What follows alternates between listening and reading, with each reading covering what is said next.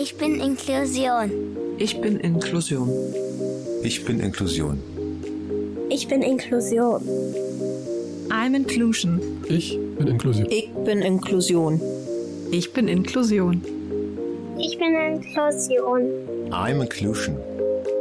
Ich bin Inklusion. Ich bin Inklusion. Und gemeinsam sind wir alle Inklusion.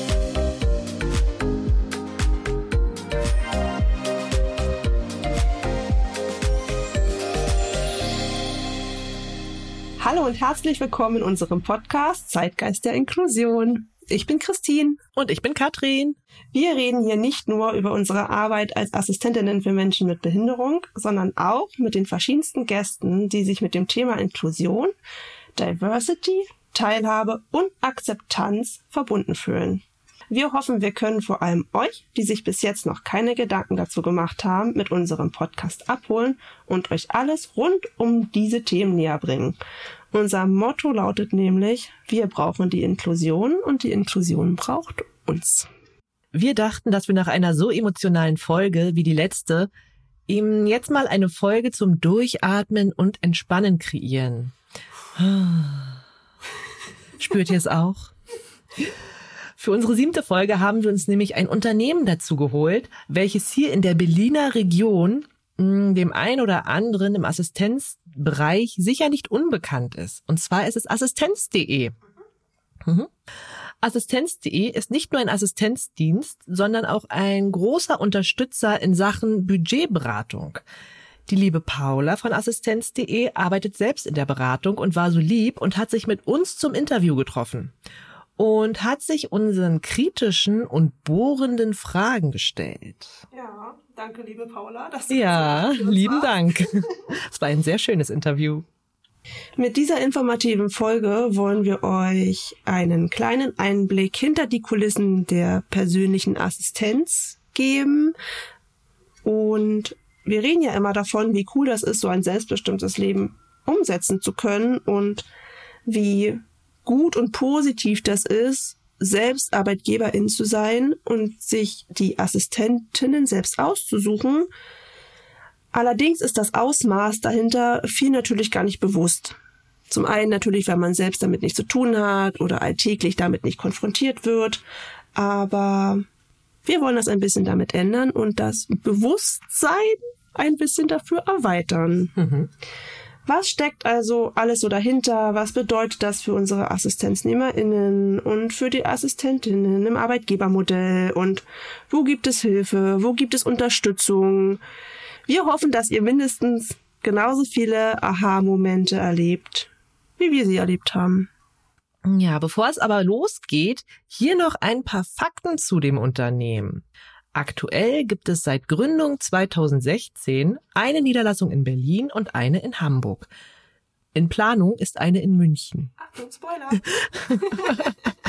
Spoiler-Alarm! Es arbeiten 34 MitarbeiterInnen in den Büros, wovon zwei in Elternzeit sind, wie die liebe Paula uns verraten hat. Das Witzige daran ist nämlich, dass beide Kinder Assistenz.de Kinder sind. Jeweils Mama und Papa sind also dort angestellt. Diesen kleinen Fun Fact fanden wir so charmant, dass wir euch den nicht vorenthalten wollten. Ich hoffe, Paula, wir dürfen das hier sagen. Aber wir fanden es wirklich so cool, dass wir das unbedingt mit einbringen wollten, weil es das wirklich super charmant und sympathisch macht. Das stimmt. Und außerdem, und jetzt kommt's, der Fakt, der deutlich für Assistenz.de spricht, bei ihnen sind circa 150 Assistentinnen angestellt.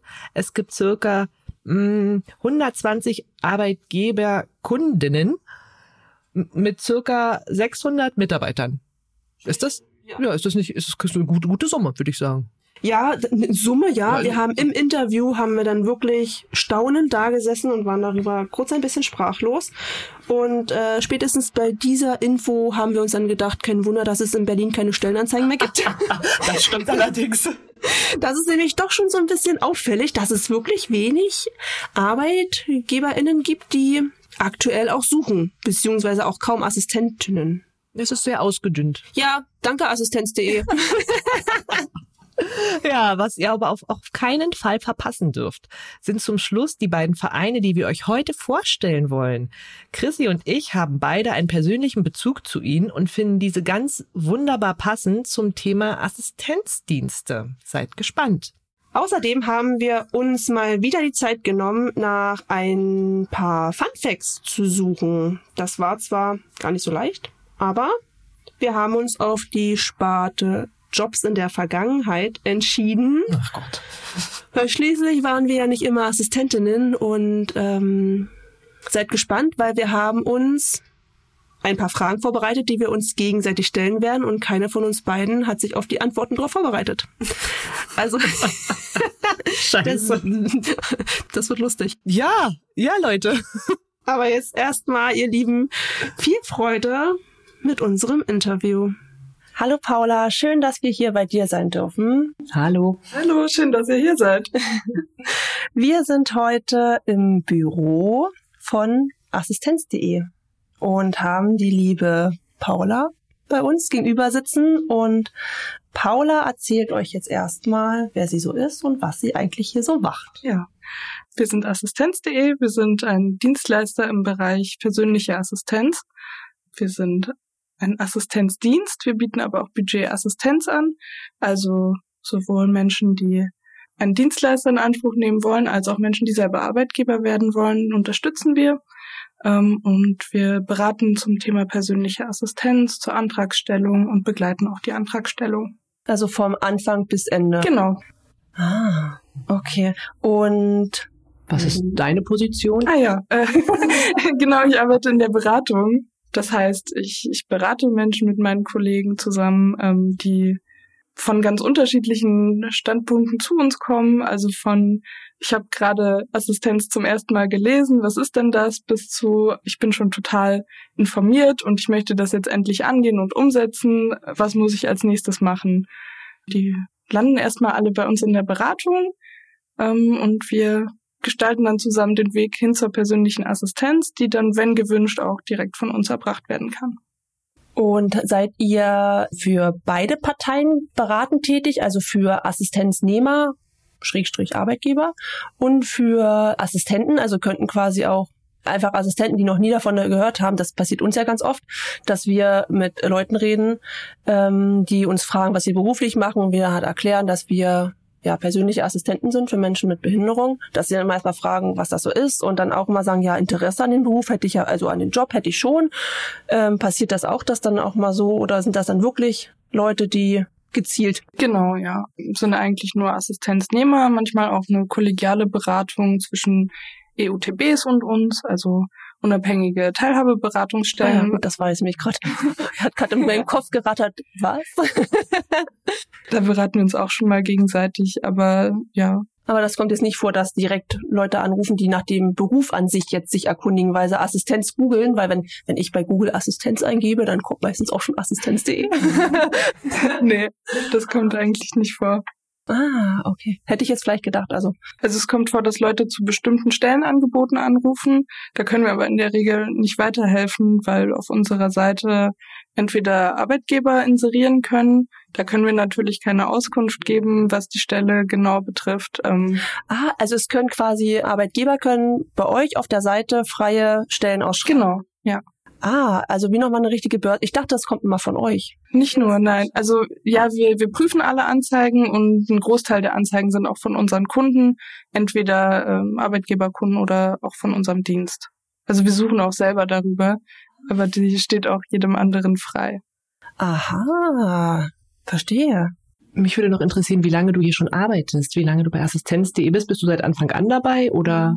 Ich bin relativ neu. Ich habe erst letztes Jahr im April angefangen. Mitten in Corona im Homeoffice wurde ich eingearbeitet. Ähm, zusammen mit einer anderen Kollegin haben wir gleichzeitig angefangen. Assistenz.de gibt's ja seit 2016. Da wurde auch der erste Dienst gegründet in Hamburg. Und ähm, seitdem hat sich das kontinuierlich weiterentwickelt und die Beratungsabteilung ist auch erst jetzt so groß angewachsen, dass wir mittlerweile insgesamt fünf Kollegen nur in der Beratung sind. Da habe ich erst letztes Jahr angefangen. Und wie hast du von Assistenz.de erfahren? Also kommst du auch aus dem Bereich? Hast du als persönliche Assistentin gearbeitet oder hast du, bist du so reingerutscht? Weder noch. Also ich bin eigentlich Sozialarbeiterin ähm, und habe vorher in der offenen Kinder- und Jugendhilfe gearbeitet. Aber während des Studiums habe ich auch mal ein Jahr in der Wohneinrichtung für Menschen mit Behinderung gearbeitet. Und ähm, ja, also es war für mich klar, dass ich nicht unbedingt immer nur Kinder- und Jugendhilfe machen möchte. Und ich fand, im Studium sind Menschen mit Behinderungen fast gar nicht aufgetaucht als Zielgruppe. Und äh, der eine Kurs, den ich hatte, wo es auch mal um Menschen mit Behinderung ging, war Gesundheit und äh, Krankheit in der sozialen Arbeit. und das, Sonst nicht? nee, ich glaube, es kommt auch ganz auf die Hochschule an. Ah, okay. Ähm, sicher gab es auch Kurse so in den in den Spezialisierungen, wo das auch nochmal angesprochen wurde. Ähm, ich habe dann schlussendlich als Spezialisierungskurs Gerontologie gewählt, was halt Was ist das? Für uns Nicht-Studierte? Genau. es geht um alte Menschen dabei. Ah, ja, okay. und um Altern und Ah, okay. ja verschiedene Aspekte, auch Gesundheit und sowas, aber auch politische Aspekte und strukturelle Aspekte von Alter halt. Und das war halt ein richtig cooler Dozent. Auf den bin ich halt zugegangen und habe gesagt, Behinderung kommt mir viel zu wenig vor. Ich weiß, es ist auch nicht Gerontologie, das ist genauso verklemmt wie, wie Behinderung nur in Gesundheit und Krankheit zu, Genau. zu stecken, ne? Aber der war halt als Typ total cool und interessiert daran und hat das dann auch so ein bisschen mit mitgetragen, das Thema. Und bei dem haben wir dann auch unsere Bachelorarbeit zum Thema Assistenz geschrieben. Und dann bist du zur Assistenz.de gekommen. Genau. Also ich habe danach noch im Jugendclub gearbeitet, nach dem Studium weiterhin. Das hat mir dann aber nicht mehr den großen Spaß gemacht wie vorher. Und da hat's mich schon Richtung Assistenz gezogen. Ich habe zwischendurch nochmal überlegt, mich in einem anderen Unternehmen zu, zu bewerben für so eine geschützte Betriebsabteilung heißt das, also ähm, wo Menschen mit Behinderungen in einem Betrieb arbeiten, ähm, in einer eigenen Abteilung und dort welche Produktionsschritte machen. Das habe ich dann schlussendlich nicht gemacht und dann tauchte Assistenz.de auf und ich, ich habe die Website gesehen und war sofort überzeugt, dass das hier genau das ist, wie ich mir Assistenz vorstelle auch. Ja. Mhm. Ich hatte mich ja, äh, ja auch schon mal hier wiedergefunden. Also ich war ja schon mal hier auf der anderen Seite quasi, auf der äh, Assistentenseite und hatte eben auch genau diesen Eindruck. Also als, auch als ich hier war und alle Menschen, die mir hier begegnet sind, meine gut, es ist ja noch überschaubar, aber alle waren super nett und super freundlich und auch am Telefon die Kommunikation war gut. Deswegen war ja der die erste, der erste Dienstleister, an den ich wirklich gedacht habe, für das Interview wirklich Assistenz.de gewesen, weil ich eben auch mit diesem guten Gefühl hier rausgegangen bin. Also Das freut mich. ja, mich auch. Die Webseite ist auch wirklich sehr, sehr schön. Das kann ich euch nur empfehlen. Ja. Einfach mal durchzugucken. Ja, wir verlinken die ja auf jeden Fall dann in den Show Notes. Und genau, kann man nur empfehlen, das ist auch sehr übersichtlich. Ähm, ja, wollen wir mal so ein bisschen auf die Struktur des Dienstes gehen. Ihr habt ja mehrere Bereiche, hattest du ja gerade schon gesagt. Ne? Den, einmal den Dienst an sich, den Assistenzdienst, die Budgetassistenz und die Beratung. Genau. Und dann kommen noch so Backoffice-Abteilungen dazu. Also wir haben auch ähm, in Hamburg einen Assistenzdienst und in Berlin. Die sind unabhängig voneinander. Also es sind zwei Assistenzdienste, ähm, die halt jeweils lokal beziehungsweise im Einzugsgebiet arbeiten. Also wir arbeiten eigentlich jetzt schon bundesweit, wie es sich halt umsetzen lässt. Und dann wird die Zuteilung halt jeweils nach Nähe gemacht. Was ist näher an Berlin, was ist Hamburg?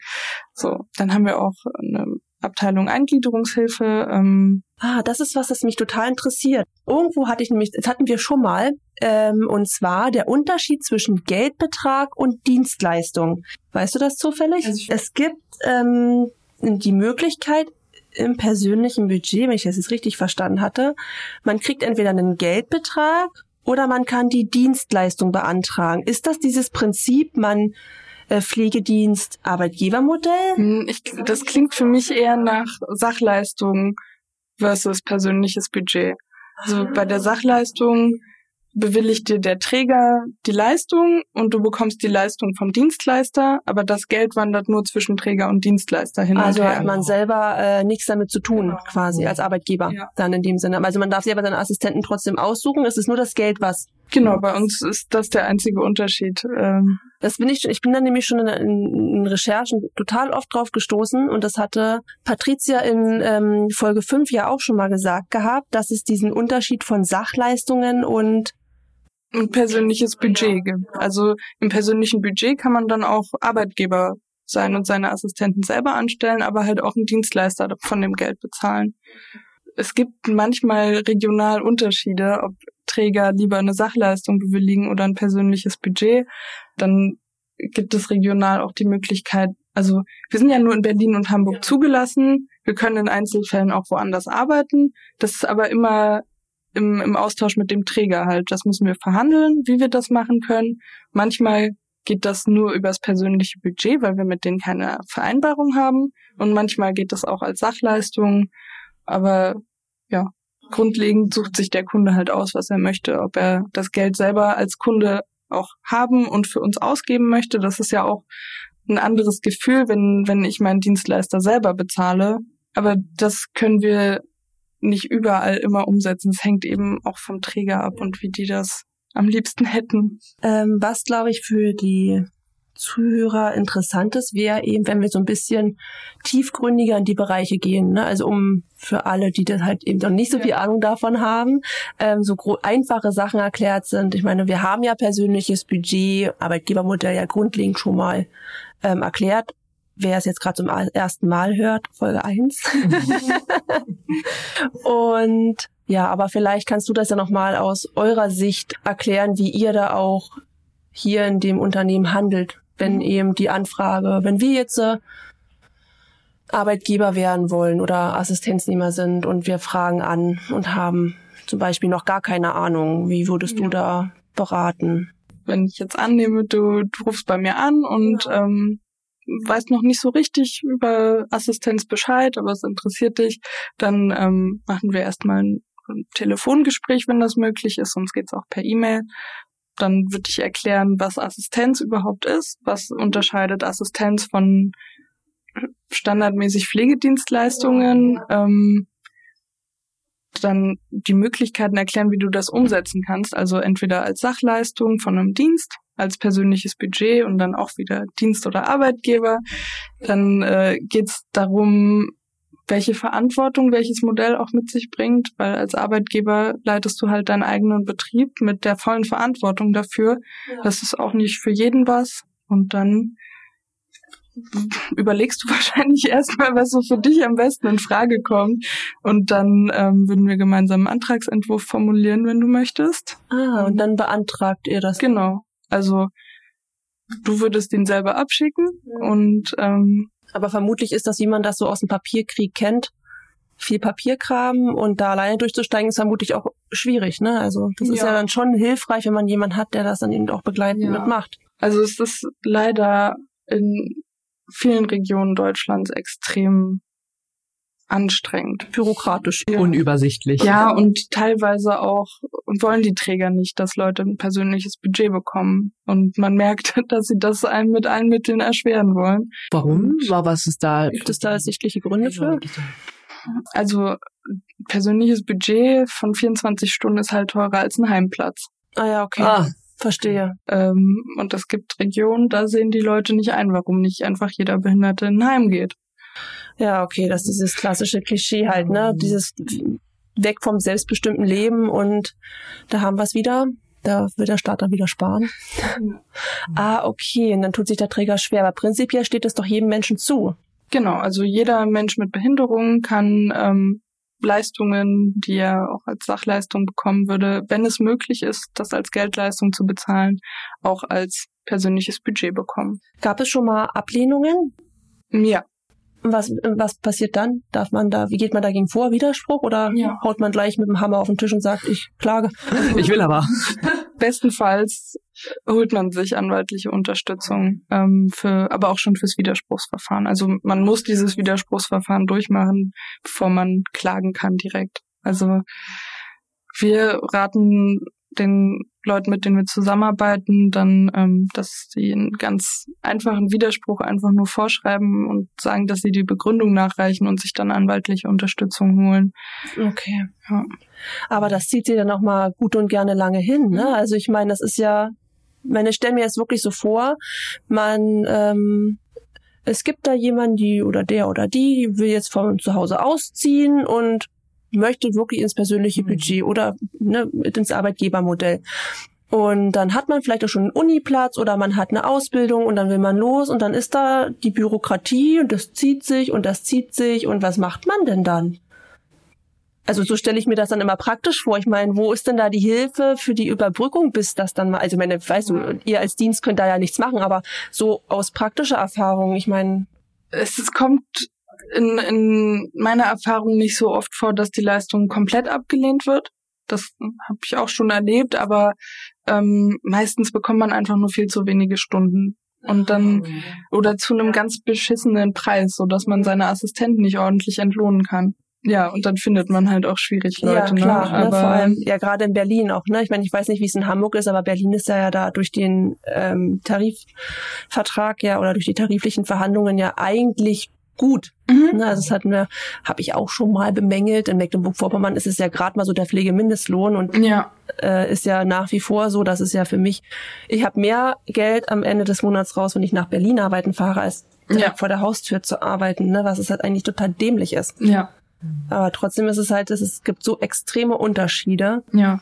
Also wir als Dienst sind nicht tarifgebunden in Berlin, ähm, aber wir haben halt in Berlin und Hamburg Stundensätze verhandelt mit den ähm, Pflegekassen und zuständigen Trägern der Sozialhilfe und Eingliederungshilfe und davon können wir halt ein faires Gehalt bezahlen. Ähm, und Arbeitgeber, die in Berlin ein persönliches Budget haben und persönliche Assistenz davon bezahlen, die dürfen, also die meisten müssten mittlerweile beim Lageso ja. angesiedelt sein, wenn das, also es, wahrscheinlich ist es schon komplett, aber die Arbeitgeberkunden in Berlin dürfen auch ähm, nach, nach TVL zahlen, also auch einen Stundenlohn von mindestens 13 Euro 4 oder so oder 13,74. Irgendwas ist, ist der nicht bei 14,09 Euro? Ja, ich dachte auch, dass der mittlerweile gestiegen ist wieder. Der TVL ist gestiegen, aber die Anpassung Oh, Arbeitgeber ja. kommst immer ein Jahr später. Ja, ja, wir, ja, wir, wir kennen das. Das ist halt auch problematisch, wenn man einen Dienst in Anspruch nehmen möchte und keine Ahnung, in, in einem Land von, von Deutschland wird 25 Euro pro Stunde gezahlt und in Berlin brauchst du aber 33 Euro oder so, um einen Dienst zu finden. Das ist halt blöd. Dann muss man darauf hoffen, dass auch ein Dienst in Berlin für 25 Euro arbeitet. Ach krass. Ja, das ist ja, das ist nämlich auch eine sehr gute Frage, wenn wir über all das reden, wie das so mit der Beantragung läuft, was mich ja wirklich brennend interessiert. Ähm, wer zahlt denn das? Ich meine, ihr müsst ja alle bezahlt werden. Ja. Ne, also ich meine, selbst wenn man auch zu einer, für eine Beratung anruft und sich auch nur oder informieren möchte, wie das jetzt so weitergeht und dann bis hin zu, man macht da Papierkram und so weiter. Und man hat ja, gut, wenn denn natürlich ein Budget ja schon beantragt ist, ist das ja mit einkalkuliert. Verstehen wir, aber was ist denn auch, also bis dahin, ich meine, ihr arbeitet ja erstmal für lau, bis das alles genehmigt ist. Ja, also wir haben halt die zwei Assistenzdienste, wo natürlich die Personalkosten von den Assistenten mit abgedeckt sind, ja. aber auch unsere Overhead-Kosten. Und wir versuchen halt überall so effizient es geht zu arbeiten, damit wir gleichzeitig ähm, alle gut bezahlen können, aber auch die Qualität hochhalten können und dann eben auch so eine Sachen wie die Beratung mit querfinanzieren können. Ähm, genau. Ja gut, aber ist ja dadurch, dass ihr ja ein relativ großes Unternehmen seid, ist das ja nicht so, ihr seid ja nicht unbekannt. Ne? Also wenn ihr ein neues Budget beantragt, dann ist das ja schon, also dann ist das ja nicht, als würde ich jetzt da anrufen und würde ein Budget beantragen wollen. Also ich gehe davon aus, dass man halt prinzipiell dann, dass es der Dienst halt was ja nicht schlecht ist, es ist ja positiv, dass er ja, man hat halt schon, ähm, wie sagt man, mm, man hat ja schon, man hat, es ist halt einfacher. Ne? Also für die ähm, Arbeitgeber an sich, ne, oder für die Assistenznehmer, sich an euch zu wenden, macht ja vieles einfacher. Mhm. Ne? Also weil allein dieses ganze selber beantragen, stellt es mir halt unglaublich schwierig vor. Ich habe einmal Kindergeld beantragt, das hat mir gereicht. ja, also das ist halt vom Dienst äh, kommt halt Geld rein und dann auch ähm, aus den persönlichen Budgets, die als Arbeitgeber umgesetzt werden. Da bekommen wir halt für die Budgetassistenz in der Regel auch Geld, ähm, wobei wir das nicht davon abhängig machen, ob und wie viel jemand uns bezahlen kann, weil es gibt einfach Träger in Deutschland, die bezahlen nichts für Budgetassistenz. Und ähm, ach krass, aber aber meine, wo es ist jetzt so, aber wo soll denn das alles herkommen? Ne? Also das also manche Träger verweisen an kostenlose Angebote, ähm, manche Träger verweisen an kostenlose Angebote, die nicht existieren. manche zahlen halt 90 Euro nur für die Lohnbuchhaltung, aber dass an so einem Betrieb noch viel mehr hängt als nur eine Lohnbuchhaltung, das sehen die nicht. Es gibt aber auch Träger, die zahlen ähm, angemessen viel und so gleicht sich das so ein bisschen aus. Aber gute Qualität hat ja auch seinen Preis und jeder möchte ja für sich das Beste, für sich und sein Team. Ja. Ja, das sollte ja eigentlich so Standardanforderung ja. eigentlich ja. sein, ne? Krass. Aha, okay. Ja, und dann beantragst du das alles mit der Assistenznehmerin. So viel, wie du möchtest. Also ja, jetzt 24 Stunden Bedarf und ich meine auch die Unterstützung. Ach so. ja, also klar, wir, wir sprechen vorher grob darüber, ähm, wie, wie die Situation aussieht, wie der Bedarf aussehen könnte, aber wir können keine Bedarfsermittlung machen. Mhm. Ähm, das heißt, wir beantragen im Grunde das, was wir erfahrungsgemäß, also erste Sache, das, was der Kunde möchte. Wenn er sich unsicher ist, dann können wir ihm sagen, wie unsere Erfahrungen sind. Ja. Ähm, oder ihr.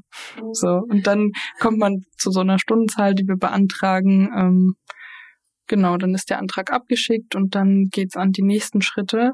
Ähm, je nachdem, wie viel Unterstützung du haben möchtest, sag ich dir, was du als nächstes machen kannst oder mach das für dich. Ähm, ja. so, das, wir fragen immer nach einer Woche nach, ob der Antrag eingegangen ist. Ah, ähm, und dann nach zwei Wochen muss die Zuständigkeit ja geklärt sein. Das heißt, nach zwei Wochen fragen wir dann, an, ist der Antrag da und sind ah, sie zuständig? Gut zu wissen. Ja. Aha. Ja, das steht in Paragraph 14 SGB zum Nachlesen. Wow. also da ist das, das ganze Antragsverfahren eigentlich geregelt für Rehabilitationsträger und auch wie die Zuständigkeiten so sind. Wenn sie nicht zuständig sind, müssen sie den Antrag weiterleiten an den ihrer Meinung nach zuständigen Träger. Das heißt, wenn du den Antrag irgendwo hinstellst, es ist wurscht, die müssen den richtig weiterleiten. Also er sollte nicht verloren gehen. Ich habe aber auch schon erlebt, dass der bei der Grundsicherung gelandet ist und wir diskutieren mussten, dass wir da keine Grundsicherung beantragen für 20.000 Euro im Monat. Oder? oh ja, ja. Schön wär's. ja. Ja. Genau, wenn die Zuständigkeit geklärt sind, dann müssen die ähm, den Bedarf feststellen, ähm, fordern in der Regel auch nochmal Unterlagen an.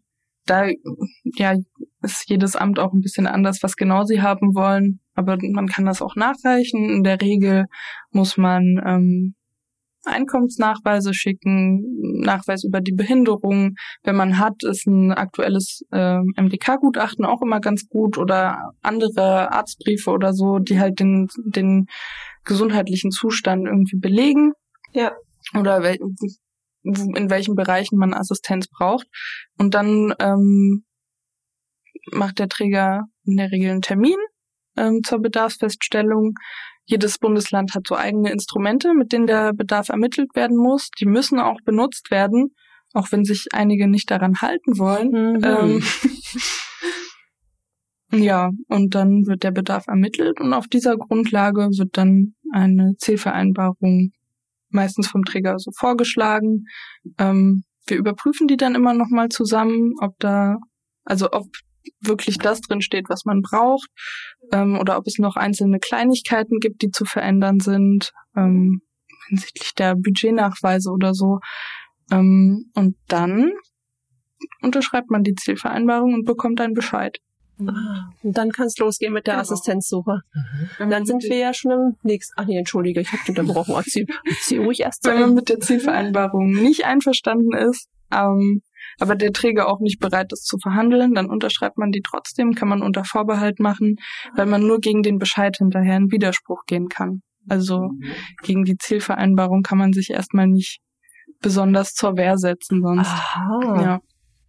Das ist ja interessant. Ja.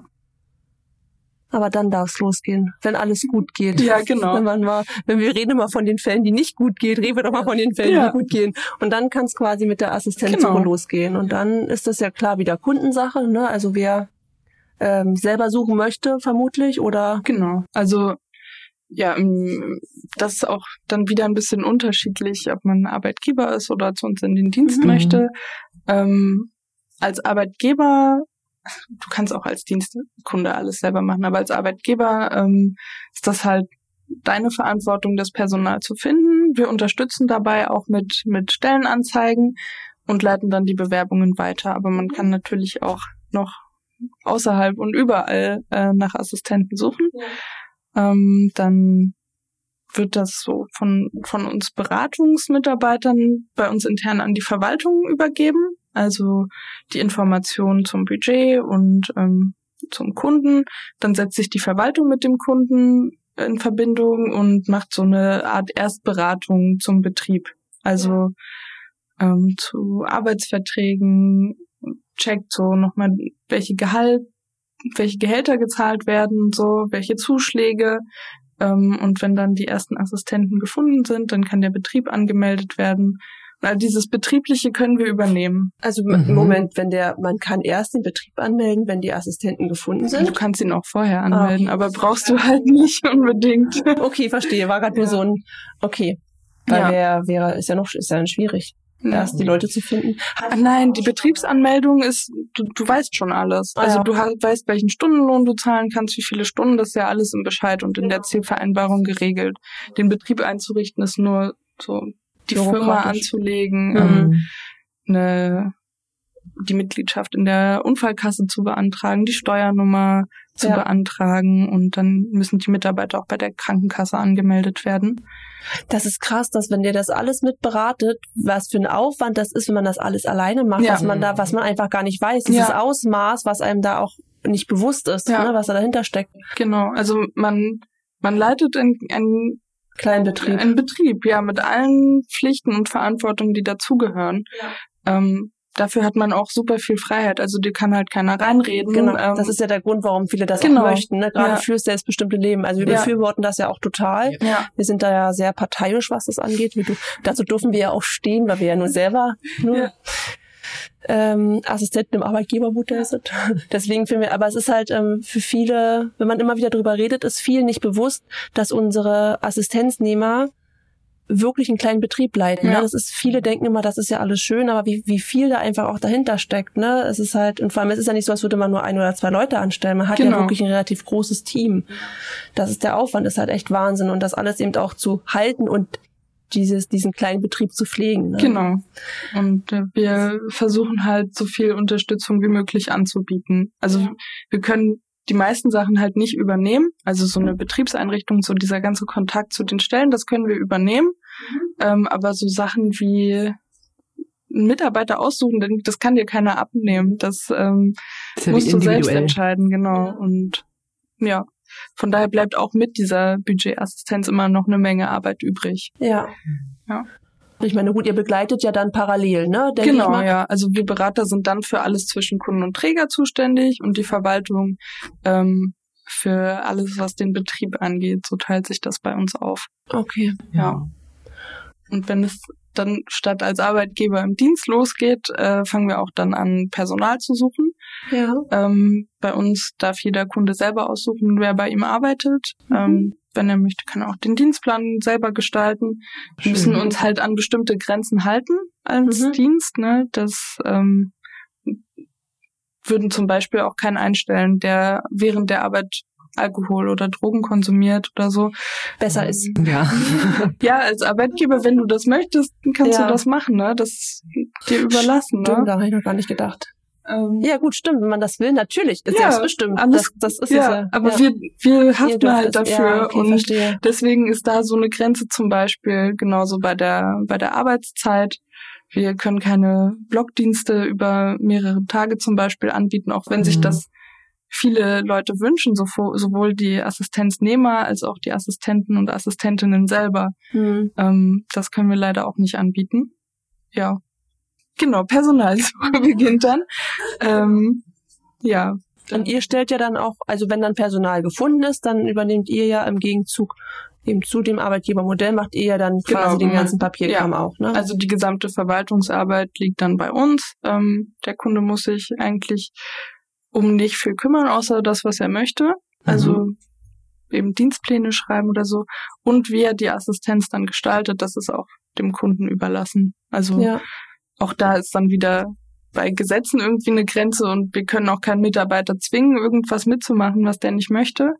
Aber ansonsten haben wir versucht, so, so viel wie möglich von dieser Freiheit und Selbstbestimmung aus dem Arbeitgebermodell auch im Dienst abzubilden, nur ohne den ganzen Verwaltungskram. Ja, ja, ja. Gut, das ist ja schon eine enorme Erleichterung. Das ist dann, so schätze ich das ein, wirklich dieses, was du jetzt auch schon ja mehrmals gesagt hast, mit dem, je nachdem, was der Kunde dann eben möchte, ne? Genau. Wer- Wie die Person auch von der Persönlichkeit ist, will ich das? Habe ich die Muße wirklich, ähm, mich da komplett voll reinzuhängen in diese Thematik und mich damit auseinanderzusetzen? Oder ähm, will ich vielleicht wirklich nur meine Assistenz lieber selber aussuchen, aber ähm, habe durch Studieren oder Job einfach nicht die Zeit, all das andere alleine zu machen? Oder noch, auch ne? keine Lust.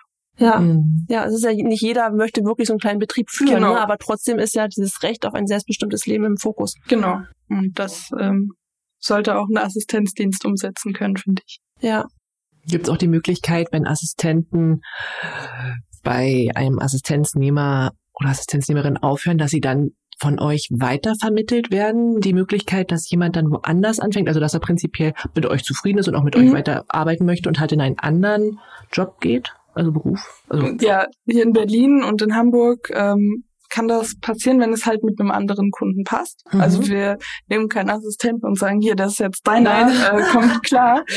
der gehört jetzt Ja, genau. Viel Spaß. Es muss halt dann trotzdem passen. ja. Und ähm, das geht halt so in den Ballungszentren, wo wir Mhm. viel arbeiten. Wo wir nur einzelne Kunden haben, ist es halt leider schwierig umzusetzen dann, weil wir auch viele einzelne Kunden irgendwo in ganz Deutschland verstreut haben, wo kein anderer in der Nähe wohnt. Das ist dann klar. Ähm, aber wir wollen ja irgendwann in, in jedem Bundesland auch einen lokalen Dienst aufmachen und schönes Ziel. dann, ja Mhm. dieses Jahr äh, München. Ah, ist das schon spruchreif? Ja, ja, okay. Also München. Wer uns in München hört. also ich kann kein genaues Datum sagen, ne? Na, das Jahr hat ja gerade erst. Na, nee, stimmt. Nein. Da Wir sind fast in der Mitte. Im Kopf ist man immer noch gerade bei Silvester. Ich hänge irgendwie immer noch im Jahr, äh, im, im März 2020 fest. Also wir, wir suchen halt noch Dienstleitungen in München Mhm. ähm, und dann geht's hoffentlich bald los, weil gerade in im, im Süden von Deutschland ist halt noch schwierig für uns, weil die Fahrzeiten ultra lange Ja. sind. Mhm. Ähm, das ist schon, also schon für Erstgespräche total schwierig umzusetzen, aber dann auch einfach in der, also wenn wir als Assistenzdienst dort tätig sind, nicht immer cool. Also Mhm. deswegen machen wir das begrenzt. Ja. Und ja, und gerade auch Bayern ist so ein, so ein, so ein hartes, Eigenes. emotionales Thema für mich, weil dort so viel schief läuft, was Ja. persönliche Budgets ich angeht. Das- sagen. Oh, ich freue mich einfach so, wenn wir dort wenigstens einen Dienst haben und wenigstens das gut anbieten können. Mhm. Schwierig, ja. Ja, Aber die Nachfrage ist auch da in Ja. Bayern. Das stelle ich mir sehr, sehr hoch vor. Ja, man sieht ja auch immer bei, bei Facebook in den Gruppen, Ja. ne? Man sieht ja, wer so wo sucht, da kann man ja schon mal, ja, da sieht man ja, wo großer Bedarf ist, ne? Ja. Also das ist ja fast jeder, der mit Assistent zu tun hat, ist ja in diesen Facebook-Gruppen. Ja. Ich meine, das ist ja bald sich ja da auch. Es gibt auch Unterschiede in den einzelnen Regionen von Bayern, aber das ist von Totalkatastrophe bis gut. So. Oh Gott. Ähm, Aber schön, dass ihr ja da schon mal in, in den schlimmsten Bundesländern aushelft. Und dass ihr da hinterher seid, das finde ich wirklich Ja. sehr schön. Und vor allem ist dann aber auch die, die lokale Aufteilung ganz gut, dass wir dann auch im Süden Deutschlands Ja, ja, generell. genau. Hamburg, Berlin, München, Ja. dann fehlt dann bloß noch so der Ruhrpott. Genau. Assistenz.de, Oberdeutschland. ah. Ja. Eine Frage fällt mir dazu noch ein. Wie ist das denn, wenn ähm, bei euch dann, wenn, wenn jemand krank wird in den Assistententeams und dann ist dann wirklich die Kacke am Dampfen und dann sind da bloß noch, was wir ja auch kennen, gut kennen, bloß noch zwei Leute plötzlich im Team und die äh, drehen sich im Kreis und wissen nicht, wie sie das stemmen sollen. Habt ihr dann da, habt ihr so Notfallkontakte, Springer oder? Ja, also in, in Berlin haben wir so einen Springerpool aufgebaut. Ähm, Cool. Weil diese Situation eben in, Ja, in manchen ja. Teams aufgetreten ist. Aber man muss auch sagen, der Großteil der Teams äh, schafft es bei uns super, sich zu organisieren. Also natürlich ähm, an erster Stelle sind die Dienstleitungen dafür verantwortlich, aber in manchen Teams liegt das dann auch komplett in der Verantwortung der Assistenten, weil die das so super machen miteinander Mhm, und da auch okay. als Team gut funktionieren. Ja, schön. Und ähm, ja, Hätte ich jetzt nicht gedacht, muss ich Äh, sagen. nee, hätte ich jetzt auch nicht gedacht. Ja, finde ich also cool. es ist kein so großes Problem. da haben wir andere Ja, Erfahrungen. ja. halt bei uns. Ja, ja, ja, aber das ist ja, das ist ja das Gute, das Ja. so mal so zu erfahren, finde ich ja cool. Wenn ihr vielleicht entscheidet sich ja doch der ein oder andere durch das Hören der Folge doch mal, ne, da noch mal reinzuschnuppern in die ganze Materie. Ja. Mhm. Also hier in Berlin ist es halt auch im Notfall sind halt die Leitungsteams auch noch da. Ne? Ja, 24 ja. Stunden ist jemand erreichbar natürlich. Muss ja auch. Schön. Ja, Ähm, ah, das ist aber nett. 24 Stunden. Ja. Ja, klar, ich meine, Ja, guck mal, was immer ist, was wenn mal sein. nachts irgendwas Eben. ist, ne? Und da gerade jetzt so Corona-Krise, dann fühlt sich einer nicht gut und Genau. ist dann doch und sagt, ich möchte doch lieber zum Test, kann mal einer irgendwie noch und dann Mhm. Ja. muss ja jemand für Notfall irgendwie da sein. Ja. Gut zu wissen. Aber ihr habt ich da auf jeden cool. Fall so einen kleinen Pool an Springern, die Genau. auch sind die dann auch trotzdem in festen anderen Teams oder was was sind das für Assistenten? Studenten. Studenten, genau, sind das Studenten oder was was sind das für Menschen, die dann so Springer bilden, weil die kommen ja dann auch nicht auf ihre Stunden vielleicht oder Also es ist halt ja immer irgendwo Ausfall. Also die sind mittlerweile eben nicht nur für, für absolute Ja. Notfälle, sondern machen in einigen Teams halt auch ganz normal die Krankheitsvertretung mit. Ähm, so, die sind schon eingeplant. Mhm. Also nicht komplett natürlich, aber sind halt im Einsatz. Ja. Weil immer Das wäre eine Stelle für mich, hätte ich kein Kind und würde ich in Berlin leben. Das wäre voll meins, wäre voll Ja. mein Ding. Ich bin, ich wirklich, ich kann, das war früher schon so. Ich hatte, bis ich, äh, bis mein Sohn geboren, oder bis ich schwanger wurde, ähm, hatte ich ein Nebengewerbe Mhm. auf diesem Bereich laufen, eben aus dem Grund, weil ich halt immer wieder irgendwo einspringen wollte, Ja. weil ich das halt so, ich fand das immer so schlimm, wenn dann immer dieser wirklich so Personalmangel war und plötzlich, ich meine, jetzt ist ja auch nicht jeder Assistent, wissen wir ja auch, ist ja auch nicht gerade sehr verantwortungsvoll. Ne? Da sagt dann, ich lass mich dann jetzt halt einfach mal krank schreiben, mir geht's nicht gut. Mhm. So und schon hängt man da, ne? Und wer soll denn jetzt dann kommen? Einer kam gerade aus dem Dienst, der nächste ist im Urlaub und Ja. ne, und deswegen war es für mich immer so schlimm, ich dachte, Mann, ey, das hat mir dann immer wirklich, das ich immer so blöd. Ja. Und das wäre, das wäre, Ich erinnere mich, wir haben damals drüber geredet, Ja, dass das genau das- deins ja, ja, wäre. Aber ich glaube, da gab es Assistenz.de noch nicht. na, gab es schon 2000, nee, stimmt, Nee. stimmt. Ich bin 2017 ist mein Sohn Ja, geboren. Stimmt. Tja, Aber der Timing. Springerpool ist auch noch nicht so alt. Jedenfalls eine sehr schöne Idee, begrüße ich sehr.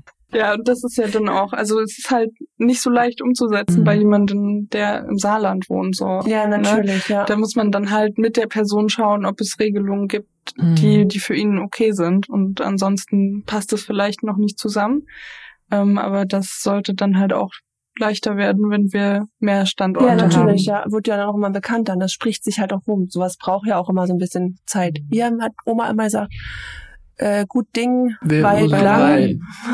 Ach, irgendwie so. Ihr wisst ja, was ich meine. Genau. Ähm, ja. Aber das mit dem Springerpool ist ja cool. Mhm. Finde ich eine coole Sache. Habt ihr eine bestimmte Philosophie, wonach ihr wirklich arbeitet? Also habt ihr so, es gibt ja immer so Slogans. Also ja, wir haben halt so, so bestimmte Grundwerte, nach denen wir arbeiten. Also wir wollen ein verlässlicher Partner für jeden sein, der Mhm. Assistenz haben möchte oder hat. Ähm, wir wollen empathisch arbeiten und, und individuell. Das gehört ja irgendwie zusammen. So. Also Ja. wahrnehmen, was der andere möchte und das dann auch so umsetzen in dem Rahmen, wie es geht. Ja, wir wollen halt Angebote schaffen, die unsere Kunden wollen und nicht Angebote, an- an die sich unsere Kunden anpassen müssen. Das ist, glaube ich, so das, das Größte, womit man es beschreiben kann, relativ kurz. Ja, Ja. okay. Cool. Mhm.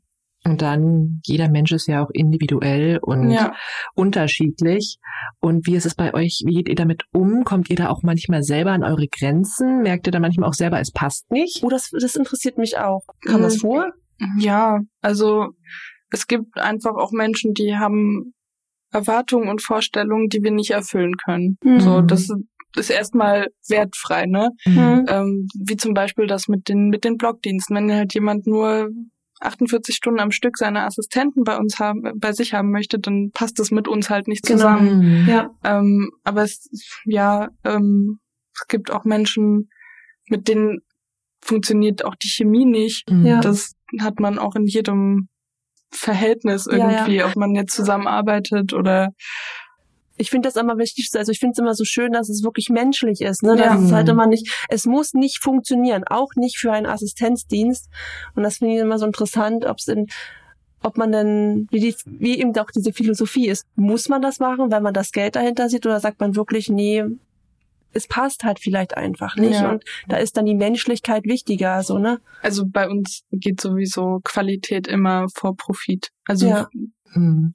wir haben eben auch Fälle, wo wir umsonst arbeiten oder also als Arbeitgeber Mhm. Budgetassistenz ähm, oder wo wir einen Stundensatz bekommen, von dem wir Ja, ja. vielleicht gerade so kostendeckend arbeiten können, ähm, wo wir das halt aber trotzdem gerne machen. Ja, Ähm, finde ich schön. Mhm. Ja, das, das ist uns wichtiger, weil wir nicht möglichst viel Geld verdienen wollen, sondern möglichst vielen Leuten coole Assistenz bieten wollen. Da haben wir die Philosophie. Da haben wir wieder die Philosophie, Das genau. ist schön, das ist wirklich Ja. schön. Mhm. Was ähm, mich auch noch interessiert, das ist dann ja schon so fast Richtung Schluss. Ich hoffe, wir haben, wir haben so durcheinander geredet. Ich hoffe, wir haben das jetzt alles, wir haben nichts vergessen. Da kam dann wieder eine Frage in die nächste. Aber ähm, ohne eben speziell Assistenzdienste zu kritisieren. Aber wo siehst du generell Verbesserungsbedarf? Wo ist so die größte, die größte Problematik in den Assistenzdiensten, weil man immer wieder hört, dass es ja eben so schlechte Erfahrungen gibt und ohne quasi auf einen bewerten zu sein. Mhm. Aber was denkst du, wo ist das größte Problem? Ich glaube, die größten Probleme sind da, wo wir versuchen, Dinge anders zu machen. Also die Individualität vor starre Konzepte zu stellen oder Mhm.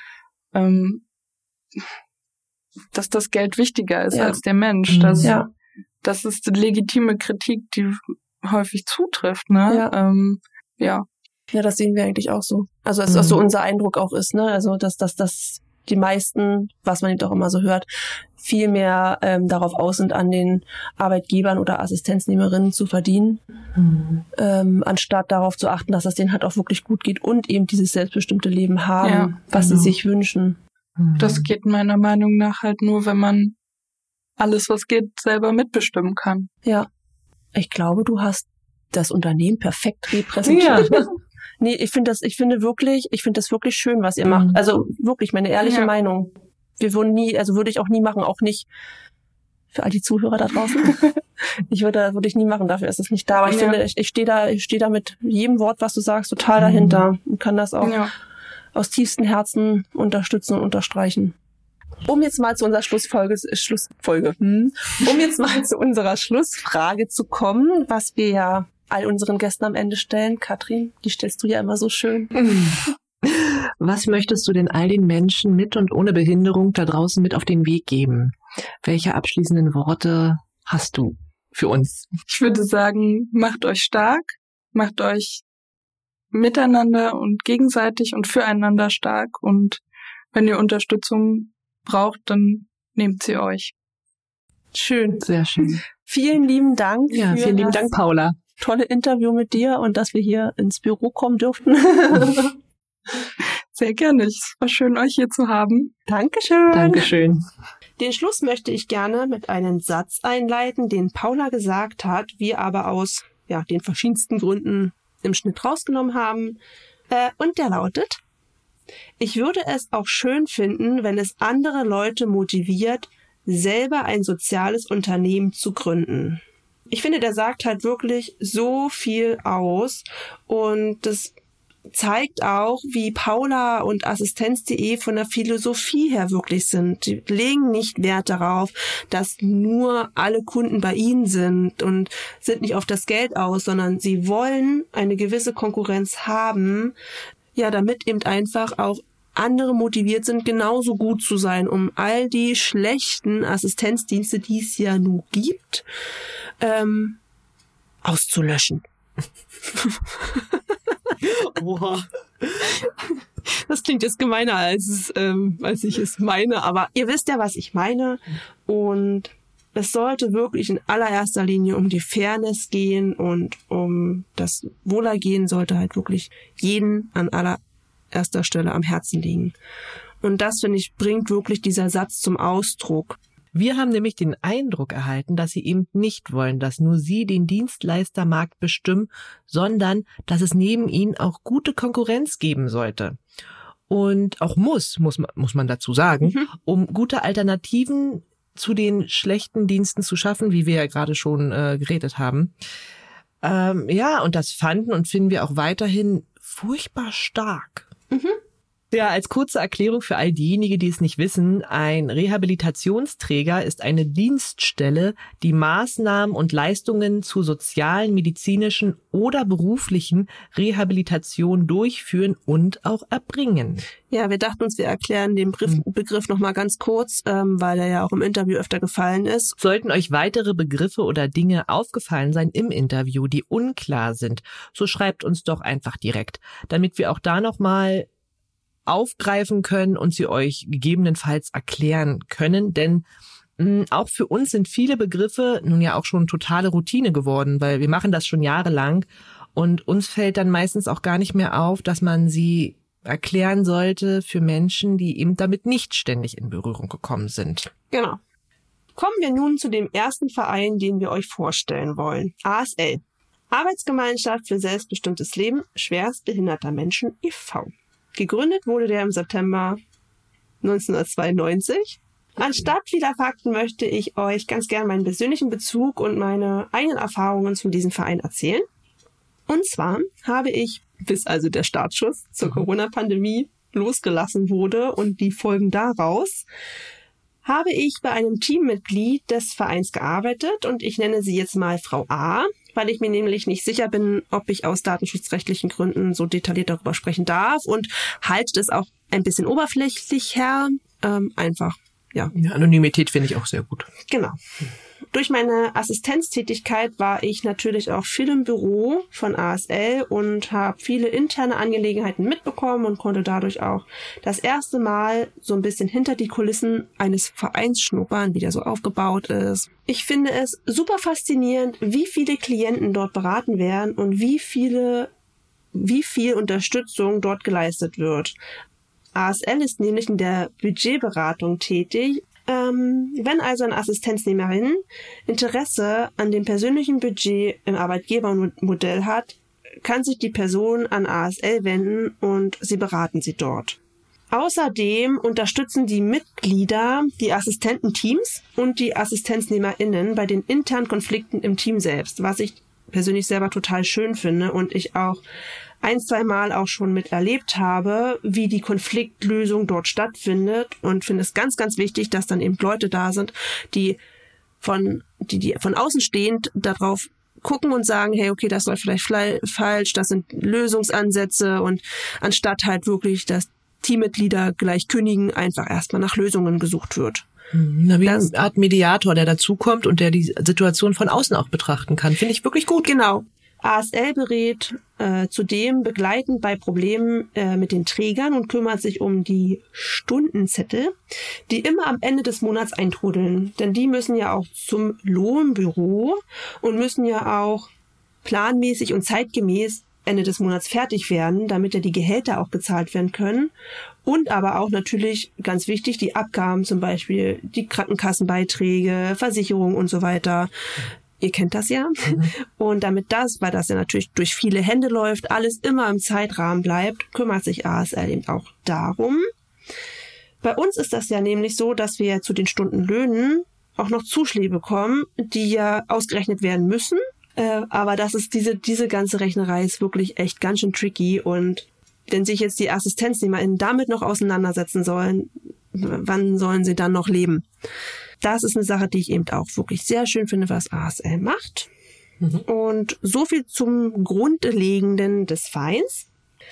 Was ich aber, was jetzt das Ganze so persönlich macht, ähm, ich unbedingt mit anmerken möchte, ist, dass äh, Frau A sehr engagiert in der Politik ist und sich dafür einsetzt, dass alle Assistentinnen gleich bezahlt werden. Was viele von euch vielleicht nicht wissen, ist, dass es regelmäßige Tarifverhandlungen zwischen Verdi und den ambulanten Pflegediensten gibt. Hatten wir ja auch einmal ganz gut schon im Interview angesprochen mit den mhm. Tarifverhandlungen.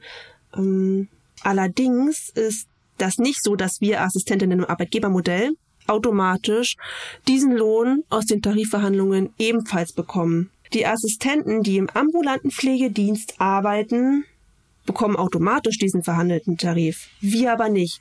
Und Frau A ist da sehr engagiert und setzt sich dafür ein, dass, oder ist eben auch bei den Tarifverhandlungen zum Teil dabei gewesen, setzt sich dafür ein, dass eben wir Assistenten und Assistentinnen eben genau diesen Lohn auch bekommen. Und wenn man das mal weiterspinnt, ich meine, jeder kann sich das vorstellen, wenn man ein, eine Stelle sucht und man hat die Auswahl zwischen, ich verdiene beim ambulanten Pflegedienst viel, viel mehr als persönliche Assistentin im Arbeitgebermodell für die gleiche Arbeit, die ich leiste, dann welche Entscheidung würdet ihr treffen? Und das ist halt das Schwierige. Also bekommen, haben die Menschen mit Behinderung, die eben für dieses selbstbestimmte Leben kämpfen, den Nachteil, auch noch um ihre Assistenten kämpfen zu müssen, dass die bei denen anfangen. Und ich bewundere es unglaublich, dieses Engagement, was Frau A dort leistet. Und ich kann euch von einem krassen Beispiel erzählen. Ich hoffe, ich darf das sagen. Ich halte es aber, wie gesagt, oberflächlich. Ich war einmal in einer Sitzung im Roten ha Rathaus dabei. Äh, und zwar ging es darum, dass der nette Politiker, der dort saß, uns Assistentinnen als Hilfsmittel definiert und betitelt hat.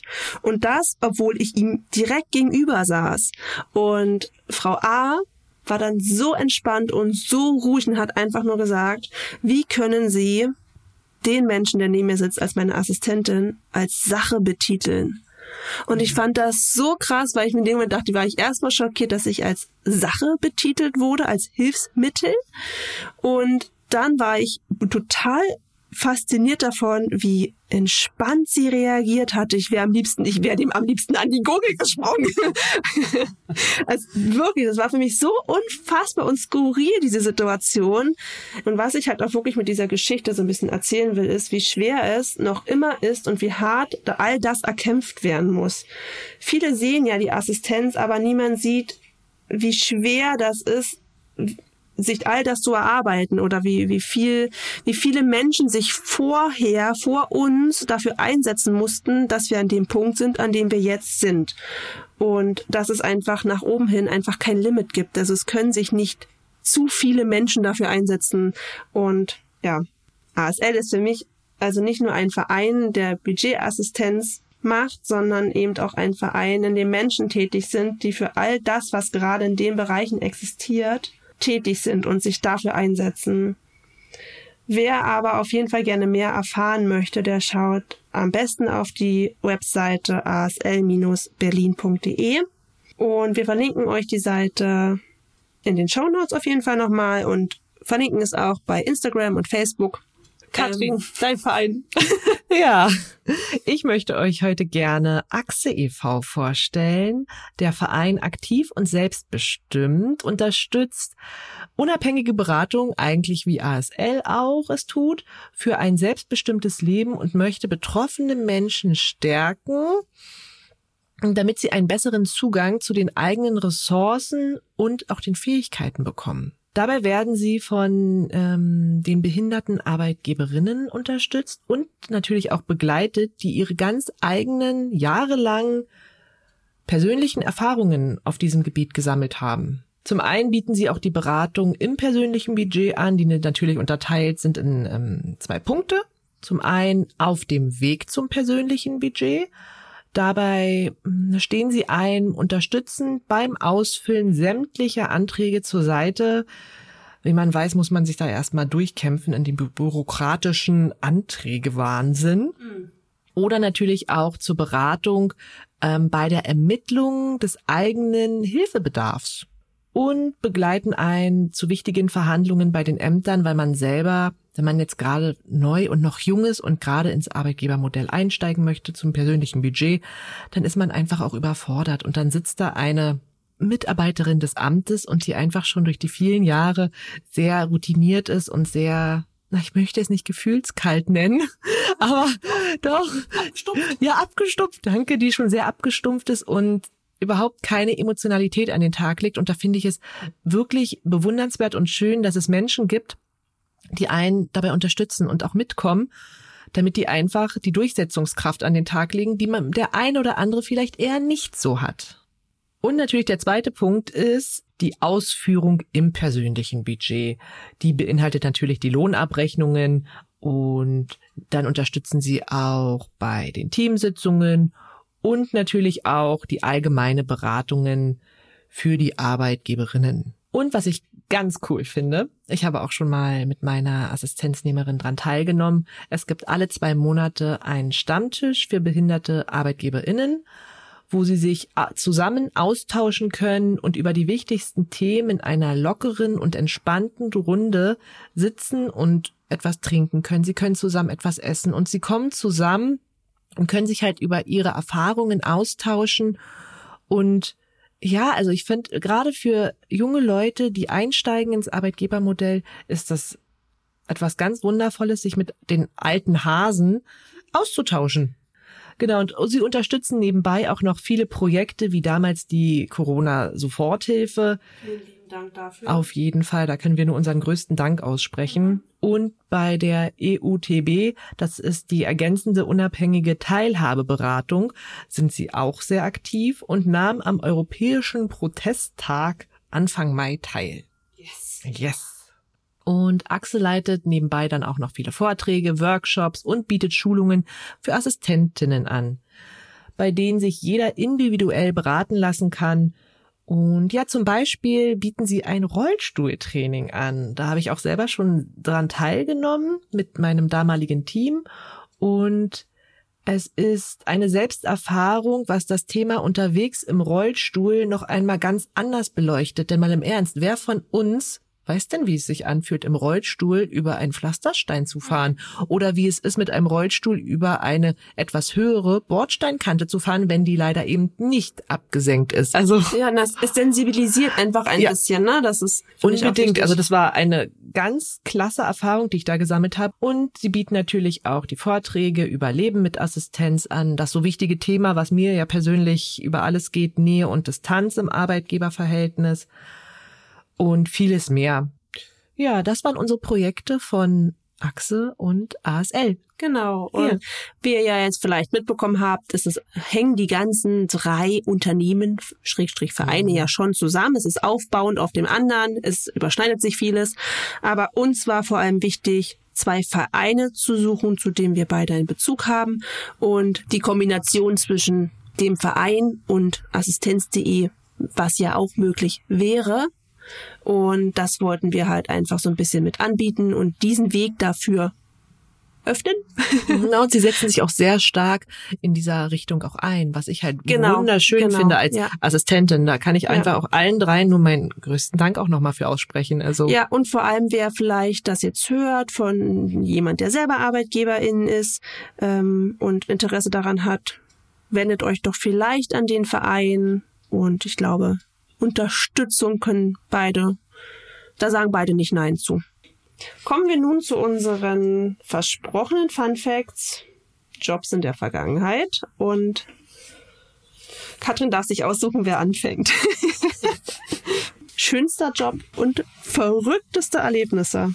Na, dann erzähl mir doch mal, meine liebe Chrissy, von deinem verrücktesten Erlebnis bei den Jobs in der Vergangenheit. Okay, muss ich nachdenken? Mir ist gerade das Verrückteste eingefallen. Oh Gott, warte. Warte, dir ist das Verrückteste nee, eingefallen. Dann fang du an. Alles klar.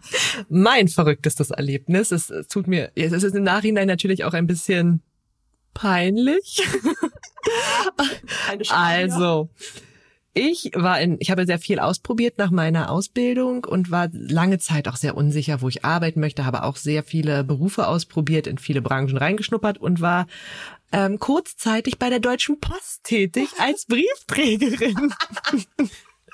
und wie es halt so ist, ganz am Anfang, wenn man ähm, als Briefträgerin arbeitet, ist es ja nun so, Du kennst ja die ganzen Leute überhaupt nicht, die am Klingelschild stehen. Du hast keine Ahnung, welcher Name da steht. Du hast den Batzen an Briefen in der Hand und du fängst an zu sortieren. Und ich war zum einen super langsam.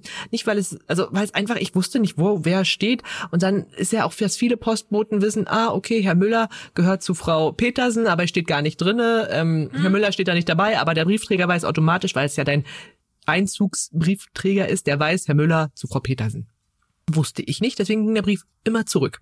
Gab es ein Zeitlimit? Hattest du Zeitdruck? Jein. Also bis 16 Uhr sollte ich fertig sein. Habe so. ich nur fast nie geschafft. Und es gab auch verschiedene Stationen. Natürlich mein ähm, Wagen, mein Wegelchen, war dann natürlich auch.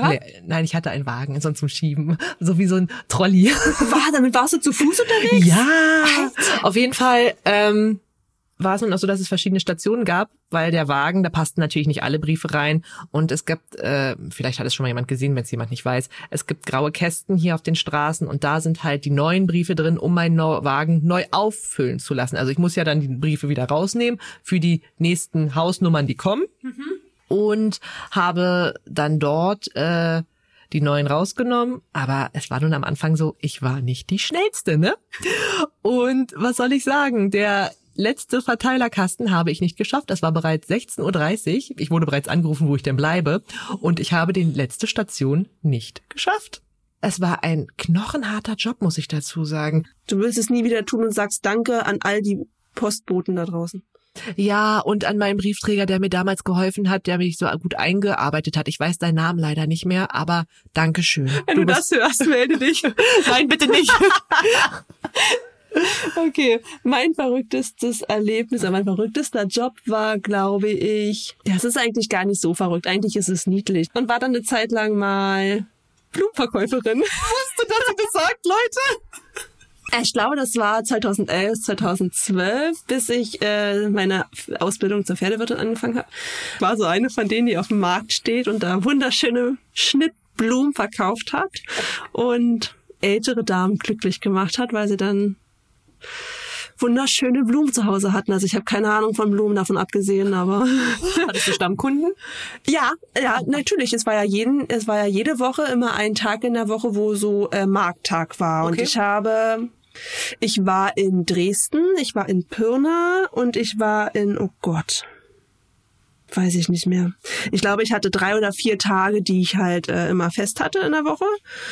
Äh, und immer an dem Tag in dem gleichen Ort war halt Markttag. Und da hatte ich halt meinen Stammplatz. Ich kannte dann auch schon die ganzen anderen Verkäufer da. Das war richtig cool. Die waren auch alle super lieb und hatte dann auch so meine, meine Stammbäcker. Oh, und ich weiß noch, in Pirna gab's am Markt eine, eine Eisdiele, die hatten Zuckerwatte-Eis.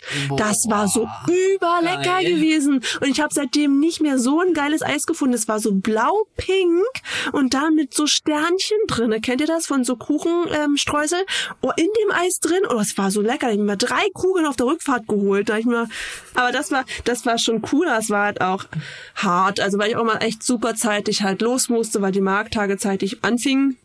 Und auch bei jedem Wetter, ne, hat's geregnet, es war kalt und es war halt schon blöd und es war halt, ich jetzt auch nicht so der bestbezahlteste Job. Aber die Qualität der Blumen war gut. Okay, dein schönster Job. Ähm, ja, tatsächlich ist es aber, dass Chrissy und ich in der Ausbildungszeit mal zusammengearbeitet haben. Es war Chrissy in einem nicht nur zu lange, nicht nur zusammen gewohnt, wir haben auch zusammen gearbeitet. Ja, es war es war wirklich eine eine echt schöne Zeit. Und Chrissy hat halt ihre Ausbildung in so einem kleinen Tagesimbiss, Deli. wo halt immer jeden Tag frische Baguettes zubereitet werden, frische Suppen gekocht werden, frische Wraps, frische Nachtische, alles Mögliche. Und ich war halt in einer dualen Ausbildung. Ja, überbetriebliches Praktikum. Über, genau, überbetriebliche Ausbildung genau. und habe da ein Praktikum absolviert. Also habe so gesagt meine ähm, Zeit bei, bei Chrissys kleinem Unternehmen, wo sie die Ausbildung gemacht hat. Das war so ein Familienbetrieb, der wurde geleitet von zwei Schwestern, die waren eigentlich ziemlich cool. Ja. Und haben uns dann halt in den Laden auch alleine rocken lassen. Das war echt cool gewesen. Ich war da auch super gerne, muss das ich sagen. War echt also, das war klasse echt Zeit. Ja, mein Fun Fact. Auf jeden Fall der schönste Job. Es war einfach, es war auch wirklich klasse, in den Laden zu kommen und dann bin ich gerade von zu Hause los und dann hat Chrissy da entweder schon gearbeitet oder sie kam zwei Stunden später, weil sie die Spätschicht hatte und dann abschließen musste. Es war immer angenehm. Wir haben uns immer gesehen zu der Zeit. Wir haben zusammen gewohnt. Wir haben alles zusammen gemacht. Alles. Ja. Ähm, was ist denn dein schönster Job? Mein schönster Job, meine ähm, Zeit als ungelernte Tierarzthelferin. ich habe eine Zeit lang als ähm, be begleitend zu meiner Pferdewirtausbildung habe ich bei einer unglaublich tollen Tierärztin gearbeitet in Schleswig-Holstein, die ich noch immer über alles liebe und von der ich super viel gelernt habe und ja, durfte dann auch bei kleinen OPs assistieren und habe da ganz, ganz viel miterlebt. Und das war wirklich der schönste Job, den ich je gehabt habe. Und so ein dankbarer Job, einfach weil es mit Tieren zu tun hatte.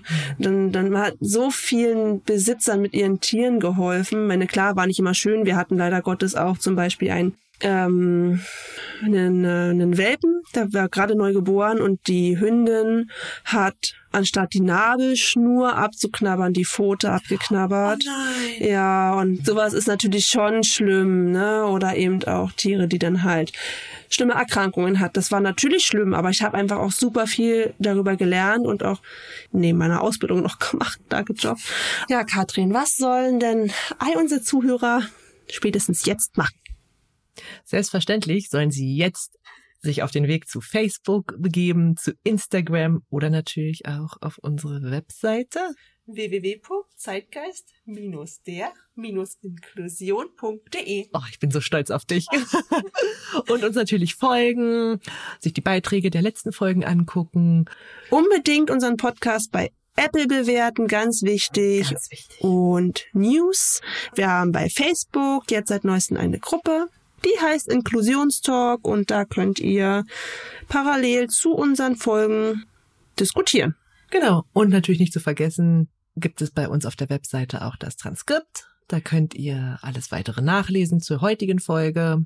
Genau. Und nicht zu vergessen, wer Lust hat, seine eigene Geschichte bei uns im Podcast zu hören, der darf uns gerne eine E-Mail schreiben, der darf uns bei Instagram kontaktieren, uns bei Facebook schreiben oder unsere privaten Accounts natürlich auch anschreiben. Habt den Mut und erzählt uns, was euch im Leben widerfahren ist. Und bei uns hat jeder die Möglichkeit, seine Geschichte so individuell zu erzählen, ganz gleich, was er erlebt hat und wie er es möchte. Und wer ein bisschen mehr zu unseren Fun Facts sehen möchte, der möge doch bitte bei Instagram gucken. Da haben wir nämlich unsere Highlights zu unseren Fun Facts mit lustigen Fotos passend dazu. ja, damit wären wir am Ende und auch neu. Wir hören uns nicht in zwei Wochen. Wir hören uns in drei Wochen. Wir mussten nämlich ein bisschen unseren Rhythmus anpassen, weil wir aufgrund unserer Leben ja. den zwei Wochen Rhythmus aktuell einfach nicht einhalten können, weil wir auch einfach, weil wir eben parallel zu dem Podcast so viele Projekte haben wie Facebook, Instagram und die äh, Gruppe Inklusionstalk und wir uns natürlich auch immer noch qualitativ gut auf unsere zukünftigen Gäste vorbereiten wollen, einfach auch nicht mehr wirklich hinterherkommen. Deswegen erstmal im Drei-Wochen-Rhythmus. Ich hoffe, wir hoffen, ihr könnt es uns verzeihen. genau. Bis dahin. Bis dahin. Tschüss.